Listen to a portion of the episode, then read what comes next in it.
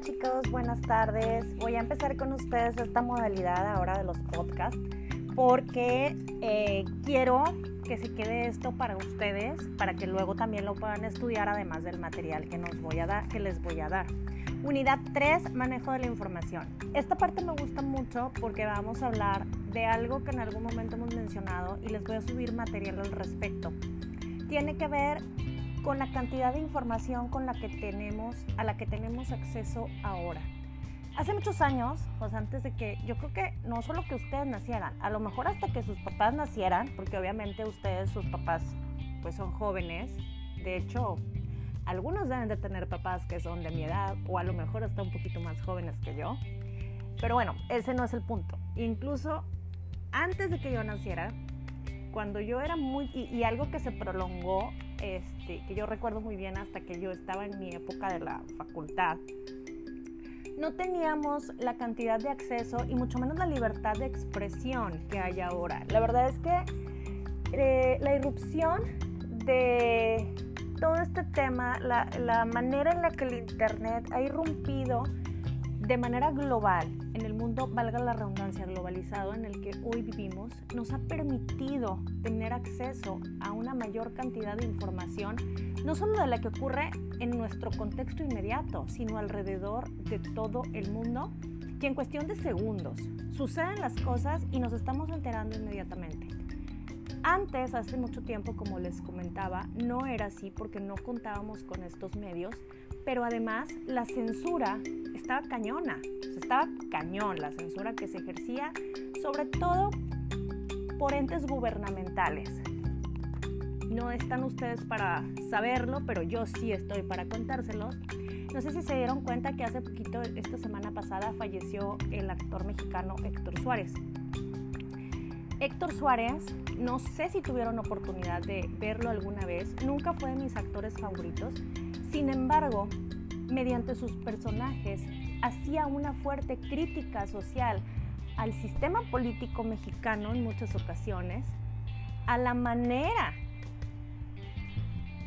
paternalista en que el sistema político mexicano ayudaba, y esto de ayudaba es entrecomillado, a la sociedad en general para poderla manipular y el poder que ejercían los medios de comunicación. En aquel tiempo el principal medio de comunicación era la televisión a través de Televisa y había una mordaza tácita, no escrita, no en un contrato, no, era eran acuerdos tácitos entre el gobierno y la televisora de mayor penetración en este país y con una penetración muy importante en América Latina también.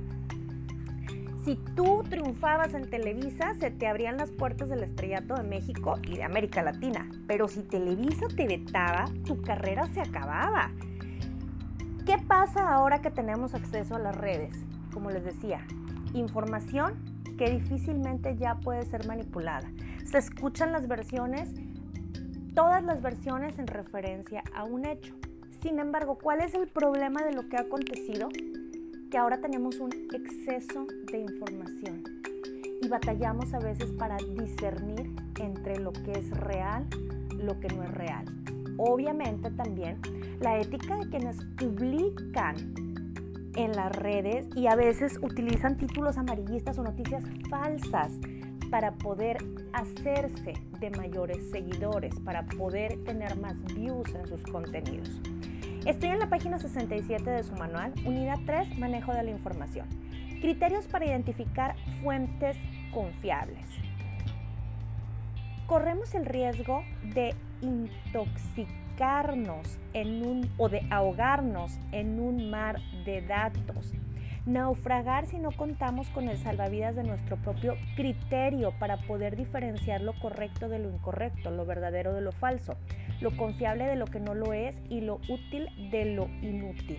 Esta semana vamos a hablar de la trascendencia que tiene para nosotros como estudiantes y como personas saber discernir y optar por sitios web de prestigio y confiables pero además vamos a tratar de desarrollar nuestro pensamiento crítico necesario para discernir atinadamente. vamos a desintoxicarnos o vamos a tratar de no intoxicarnos de datos inútiles, de datos inservibles.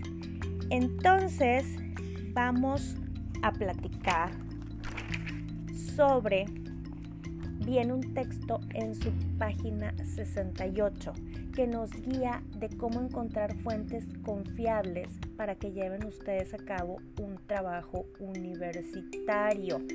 Fuentes confiables en la red. Criterios para seleccionar fuentes de calidad. Hay que buscar sitios que alojen contenidos de, de calidad y confiables. Para saber que el sitio en el que estamos navegando es de fiar, tenemos que verificar la autoría de los materiales, que sean autores, que sean escritores, que son reconocidos, que si los buscamos en otras páginas, han publicado en diferentes eh, medios, revistas científicas, que han dictado conferencias, que tienen apariciones públicas, que son citados en diferentes entrevistas. Hay que buscar referencias de otras fuentes. Cuando buscas una plataforma, cuando la plataforma es seria, regularmente te referencia también a otras fuentes o a otras páginas o autores y libros. Y el tercer tip es que el sitio web que consultemos sea actualizado de manera constante. Estos son los indicadores de estos tres criterios. En cuanto a la autoría, que se mencione quién es el autor, que haya información sobre el autor, que exista un modo de contacto para ponerte, para poderle escribir al autor, que la página tenga logotipo, que tenga declaración de propósitos y principios.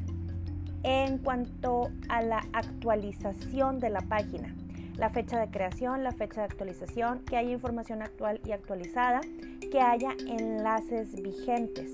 Y en cuanto a contenido, que tenga buena cobertura, exactitud, precisión, rigor, pertinencia y objetividad. Les voy a pedir, por favor, para el ejercicio, para el siguiente ejercicio, que busquen una página de internet que quisieran utilizar ustedes como fuente para llevar a cabo una investigación, la que ustedes gusten, de alguna otra materia y contestemos la página 70 y 71 hasta la 74, hasta la 75 y la vamos a discutir en la próxima sesión que nos veamos. Además, les voy a pedir por favor que investiguen el concepto de fake news. Se escribe F-A-K-E-N-E-W-S. Fake news para que podamos platicar sobre él también. Y voy a aprovechar para compartirles en la clase sincrónica, la próxima clase sincrónica que tengamos, voy a aprovechar para compartirles los esfuerzos que se llevan a, cabo para combatir las fake news. Gracias.